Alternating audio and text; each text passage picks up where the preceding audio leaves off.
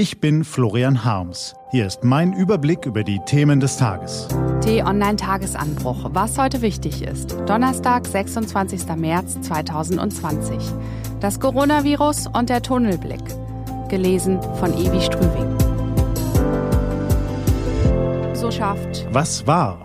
Schon mehr als 37.000 Menschen in Deutschland sind mit dem Coronavirus infiziert. Wir machen uns Sorgen um unsere Gesundheit, unsere Wirtschaft, unseren Arbeitsplatz, um unsere Bewegungsfreiheit, ein bisschen auch um unseren Bauch. Wir sorgen uns um unsere Nächsten, um unseren Wohlstand, um das gesellschaftliche Klima, um die Kulturbetriebe, überhaupt um unsere Zukunft. Wir fragen uns, ob das gestern beschlossene Riesenhilfspaket der Bundesregierung für Krankenhäuser, Unternehmen und Selbstständige ausreicht. Wir wundern uns über die Pannen in den Corona-Teststationen und wir fragen uns, wie lange um Himmels Willen wird diese Krise dauern? Virologen sagen uns womöglich monatelang. Unkenrufer raunen gar von Jahren. Kritische Stimmen wie das Praxiskollektiv oder der streitlustige Ökonom Thomas Strauper meinen hingegen, die Ausgangsbeschränkungen seien übertrieben und die öffentliche Stimmung werde schon bald kippen. Jeder hat jetzt ganz viel zu sagen. Auch die Politik verfällt nach dem Anfang Schock und dem Anpack Eifer nun wieder in den Attacke-Modus. Nein, so wird es gewiss nicht leicht, die kommenden Wochen durchzustehen. Die Corona-Krise ist hierzulande noch gar nicht mit voller Wucht angelangt, aber eins hat sie schon geschafft. Wir drehen uns fast nur noch um uns selbst. Regen uns darüber auf, dass die Berliner Polizei etwas zu engagiert gegen Freigänger vorgeht, halten es für eine mittlere Katastrophe, dass das Klopapier überall fehlt, kritteln an Jens Spahns Krisenmanagement herum, würden seinen Job aber nicht mal im wildesten Traum selbst machen wollen. Ziemlich selbstbezogen, wie wir alle da miteinander gerade unterwegs sind. Höchstens, dass wir noch gelegentlich erschaudernd nach Norditalien blicken oder über das chaotische Krisenmanagement der Briten die Nase rümpfen. Wir sind im kollektiven Tunnelblick-Modus und das ist nicht gut. Wer fortwährend in die Röhre blickt, der sieht nur noch schwarz und der kriegt auch nicht mit, wenn es andernorts noch viel schlimmer zugeht. Der kann nicht helfen. Antonio Guterres hat gestern versucht, uns alle aus unserem Tunnelblick-Modus herauszureißen. Der UN-Generalsekretär hat einen dramatischen Appell an die Weltgemeinschaft gerichtet, also nicht nur an die Präsidenten, Premiers und Kanzler, sondern auch an Sie und mich und alle anderen Zweibeiner auf diesem schönen Planeten. Er warnt, das Coronavirus hat sich überall auf der Erde verbreitet und erreicht nun auch Länder, in denen aufgrund von Konflikten, Naturkatastrophen und Klimawandel ohnehin humanitäre Krisen herrschen. Wenn wir diese Staaten mit schwachen Gesundheitssystemen jetzt alleine lassen, wird das Virus Millionen Menschen gefährden. Covid-19 ist eine Bedrohung für die gesamte Menschheit und die gesamte Menschheit muss dagegen ankämpfen, fordert Guterres. Maßnahmen einzelner Länder werden nicht ausreichen. Wir müssen die besonders gefährdeten Menschen unterstützen. Millionen, die sich am wenigsten schützen können.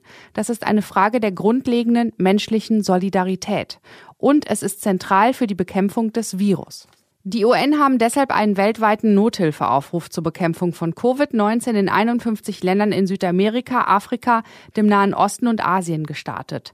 Sie brauchen zwei Milliarden US-Dollar. Eine riesige Summe für eine Einzelperson oder ein einzelnes Land, aber eine schnell erreichbare Summe, wenn möglichst viele Staaten, aber auch Privatpersonen sich beteiligen. UN-Nothilfekoordinator Mark Lowcock bringt es auf den Punkt. Die ärmsten und besonders gefährdeten Menschen ihrem Schicksal zu überlassen, wäre nicht nur grausam, sondern auch unklug. Wenn wir es zulassen, dass sich das Coronavirus an diesen Orten verbreitet, wird dies das Leben von Millionen Menschen in Gefahr bringen, ganze Regionen würden ins Chaos gestürzt und das Virus könnte sich erneut rund um den Globus ausbreiten. Regierungen, die die Pandemie in ihrem jeweiligen Land bekämpfen, kümmern sich zu Recht vorerst um das Wohl ihrer eigenen Bevölkerung. Aber die harte Wahrheit ist, dass sie die Bevölkerung in ihrem Land nicht schützen können, wenn sie nicht zugleich Maßnahmen ergreifen, um die ärmsten Länder weltweit zu schützen. Das ist ein Appell an die Bundesregierung, aber es ist auch ein Appell an uns alle. Unsere Gesellschaft. Was steht an? Die T-Online-Redaktion blickt für Sie heute unter anderem auf diese Themen. Auch im Jemen brauchen die Menschen dringend unsere Hilfe. Heute jährt sich zum fünften Mal der Beginn der saudischen Militärintervention, die das Land in Krieg, Hunger und Verzweiflung gestürzt hat. Die Not im Jemen ist brutal. Zwei Millionen Kinder leiden Hunger. Einige verbliebene Hilfsorganisationen wie Ärzte ohne Grenzen kümmern sich um die Kriegsopfer. Das können sie aber nur tun, wenn sie genug Spenden bekommen. Apropos Saudis. Wenn Merkel, Macron, Trump und die anderen Staats- und Regierungschefs der Industrie- und Schwellenländer heute beim G20-Treffen per Videoschalte auf ihren Bildschirm schauen, dann werden sie dort auch den Mann sehen, der den Krieg im Jemen angezettelt hat. Außerdem hat er einen Regimekritiker im saudischen Konsulat in Istanbul zersägen lassen, Frauenrechtlerinnen sperrt er in Verliese. Mohammed bin Salman heißt der saudische Thronfolger und eigentlich müsste ihm jeder Menschenfreund vor die Füße spucken. Leider geht das per Video schlecht. So haben Merkel, Macron und Co. immerhin eine Ausrede. Vor dem G20-Videoreigen klicken sich die EU-Staats- und Regierungschefs zu einem gesonderten Videogipfel zusammen. Auch da geht es natürlich um die Corona-Krise. Sie wollen den EU-Staaten mit 37 Milliarden Euro helfen. Parallel tagen die Abgeordneten des Europaparlaments. Auch zu Corona, auch per Video. In Luxemburg urteilt der Europäische Gerichtshof über das Disziplinargesetz für Richter und die Unabhängigkeit der Justiz in Polen. Dürfte turbulent werden.